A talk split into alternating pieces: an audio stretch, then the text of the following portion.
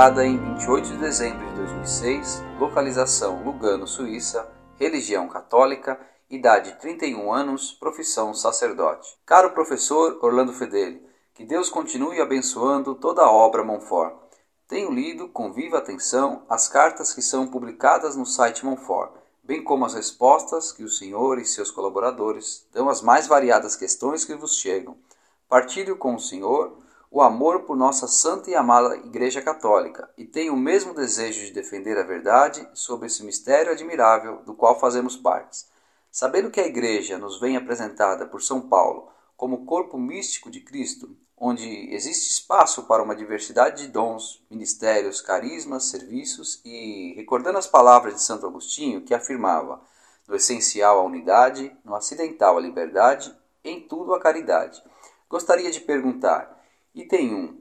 A diversidade de movimentos, Focolare, Comunhão e Libertação, RCC, Neocatecumenato, que encontramos atualmente na Igreja não poderiam ser enquadrados no âmbito da diversidade eclesial, desde que, obviamente, se conserve o essencial católico? Item 2. A missa de sempre não poderia coexistir com aquela conhecida como Missa de Paulo VI, apesar das diferenças de caráter litúrgico e teológico que existe entre ambas? Eu faço essas duas perguntas no sincero desejo de escutar o seu ponto de vista sobre essas duas questões tão atuais. Sei o quanto foi importante para a Igreja a redescoberta no início do século XX de uma eclesiologia do corpo místico, mas creio também que a essa imagem deve ser conjugada com outras imagens eclesiológicas tais como povo de Deus, templo do Espírito. Porém, parece ser significativo que, em 1985, o Sínodo Ordinário dos Bispos, em seu documento final, tenha afirmado que a eclesiologia do Concílio Vaticano II pode ser resumida como uma eclesiologia de comunhão. Uma imagem muito próxima daquela que nos vem apresentada por Santo Agostinho. Ao menos, é essa a opinião do então jovem teólogo Joseph Ratzinger em sua tese de doutorado, Popolo e Casa de Dio em Agostinho. Comunhão. Uma imagem que pode explicar a possível existência de diversos graus de comunhão ao interno da nossa Igreja Católica.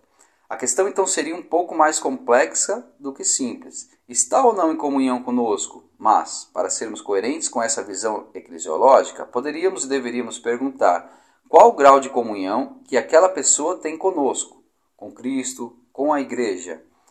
Pelo amor que tenho à nossa tradição católica, tenho dificuldade de acreditar que o Concílio Vaticano II tenha sido uma grande infelicidade.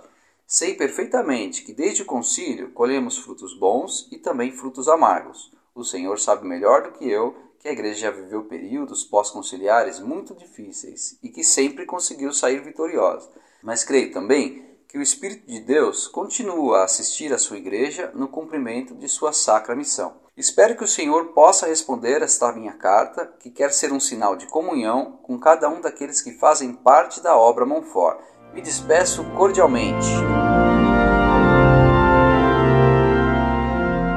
Muito prezado e reverendo Padre, salve Maria. Com alegria recebi e respondo a sua missiva. Deixe-me, porém, inicialmente desejar-lhe um ano de 2007 cheio de graças de Deus e pedir-lhe que me escreva sempre que desejar ou precisar. Os chamados movimentos na nova evangelização, surgidos depois do Concílio Vaticano II, fizeram um grande mal à Igreja, matando as vocações e arruinando as ordens religiosas, que esses movimentos procuraram substituir com a sua nova mentalidade festiva conciliar. Esses movimentos todos procuram promover o laicato, atribuindo-lhe funções muitas vezes próprias do clero ou de religiosos. Eles visam substituir-se ao clero secular e regular. Além disso, estão embebidos de erros profundos. Os focolares, por exemplo, trabalham por uma fraternidade universal e religiosa ecumênica, humanitária, antropocêntrica, com o espírito de tolerância próprio das sociedades secretas. Não é então de estranhar que Chiara Lubick tenha recebido o prêmio Templeton da maçonaria.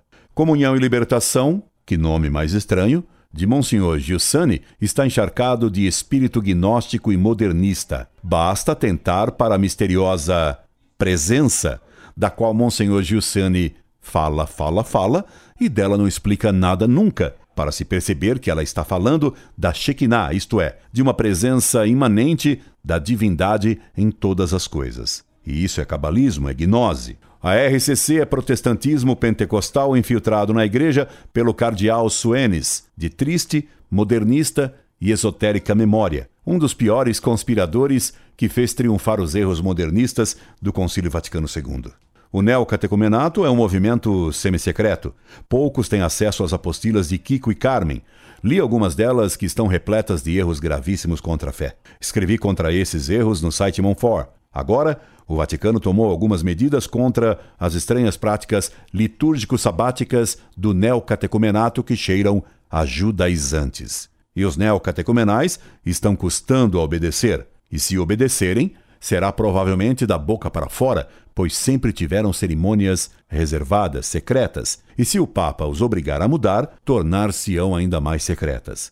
De modo que, padre, esses movimentos não têm diversidade de carismas, eles têm diversos graus e formas de heresias gnósticas. Eles não guardam o que é essencial para ser católico, a fé íntegra. A fé, o senhor o sabe muito bem, padre, a fé ou é íntegra ou não existe. Quem nega uma só verdade revelada por Deus e confirmada pela Igreja está chamando Deus de mentiroso, e se Deus mente uma vez, ele não é Deus. A missa de sempre, agora os modernistas franceses o confessam, tem uma teologia oposta à teologia da missa de Paulo VI. Uma, a missa de sempre, é teocêntrica. A missa nova de Paulo VI é antropocêntrica, como o Concílio Vaticano II. A missa de sempre é a renovação do sacrifício de Cristo no Calvário, como o Papa João Paulo II repetiu nove vezes na Eclésia de Eucaristia. A missa nova exclui a noção de sacrifício.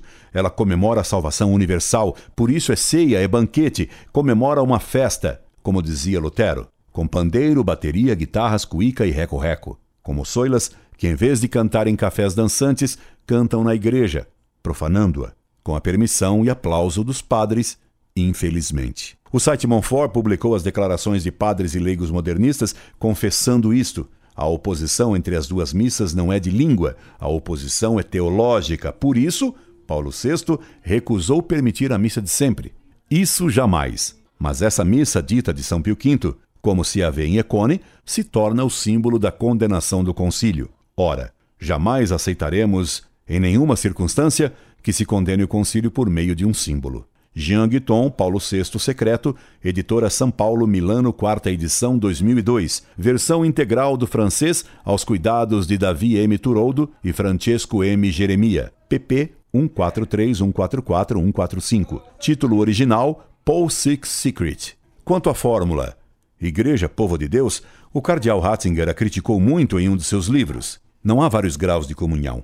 A comunhão na igreja se faz pela fé. Qualquer falha grave contra a fé exclui da igreja e da comunhão. O Vaticano II só trouxe autodemolição, revoltas, divisões, profanações e apostasias, como nunca houve na igreja e no clero. O Vaticano II permitiu que a fumaça de Satanás entrasse no templo de Deus. Foi Paulo VI quem confessou isto. Onde estão os colégios católicos? Onde estão os conventos e as vocações? Onde estão os seminários repletos? Onde estão as profanações? Acabo de ler um livreco de um padre modernista, padre José Bedin. O livreco se intitula Creio. É da editora O Recado, São Paulo, 1996. Esse livreco, se não fosse trágico pelas heresias que promove, seria ridículo pela ignorância do autor e por sua absoluta incompetência. Uma vergonha a ignorâncias ovantes. Transcrevo-lhe trechos dessa obra-prima de heresias quadrupedal, mas sem cabeça, tal como a famosa mula. 1. Um, sobre Deus. O materialista Nietzsche afirmou: Deus está morto, nós o matamos. Sim, o Deus de Platão e de Aristóteles, o Deus das discussões teóricas, o velho barbudo que vive em outro andar, o Deus de Belém, o Deus Pomba, está totalmente morto e convém que seja esquecido. Padre José Bedin, creio, editora O Recado, São Paulo, 1996, página 7. Essa loucura, essa blasfêmia contra o Deus de Belém, contra Cristo, está impressa e assinada. Esse livro é usado para a catequese em paróquias de São Paulo, e o cardeal de São Paulo nada fez contra essa obra e contra esse padre. Agora, dois trechos do mesmo livro sobre a Igreja. É bom lembrar que a Igreja de Cristo não é constituída só de católicos, bons ou maus, trigo ou joio, inimigos ou amigos. Deus tem gente que não é da igreja. A igreja tem gente que não é de Deus. A salvação é oferecida a todos os homens. Padre José Bedin, creio, editora O Recado São Paulo, 1996, página 31. No Vaticano II, a igreja começa a ser vista de baixo para cima. Em primeiro lugar, a base, formada pelo povo de Deus. Em segundo lugar, a hierarquia, a qual, mesmo indispensável, é formada de ministérios a serviço do povo de Deus. Padre José Bedin, creio, editora O Recado, São Paulo, 1996, página 34. O que diz esse pobre sacerdote é incrível pela ignorância filosófica e teológica e até pela ignorância de catecismo. O que ele escreve é de estarrecer pela infantilidade com nível abaixo do primário. Escreverei um artigo contra ele. Se não fosse o Concílio Vaticano II, padres como esse, como Padre Marcelo Rossi, Padre Jonas Abib, Padre Juarez, Padre Zezinho e etc., etc., não existiriam. Tudo isso veio por causa do Concílio Vaticano II. Pelos efeitos trágicos, se compreende o mal da causa. E dei só exemplos nacionais. Padre, não há conciliação entre a verdade e a heresia, entre a verdade e o erro, entre o bem e o mal. O Vaticano II teve erros que trouxeram uma catástrofe para a Igreja e para o mundo. Coloco-me à sua disposição para trocarmos mensagens. E se o senhor vier ao Brasil, gostaria de recebê-lo em minha casa para conversarmos. Peço-lhe suas orações. Incorde Jesus Semper, Orlando Fedeli.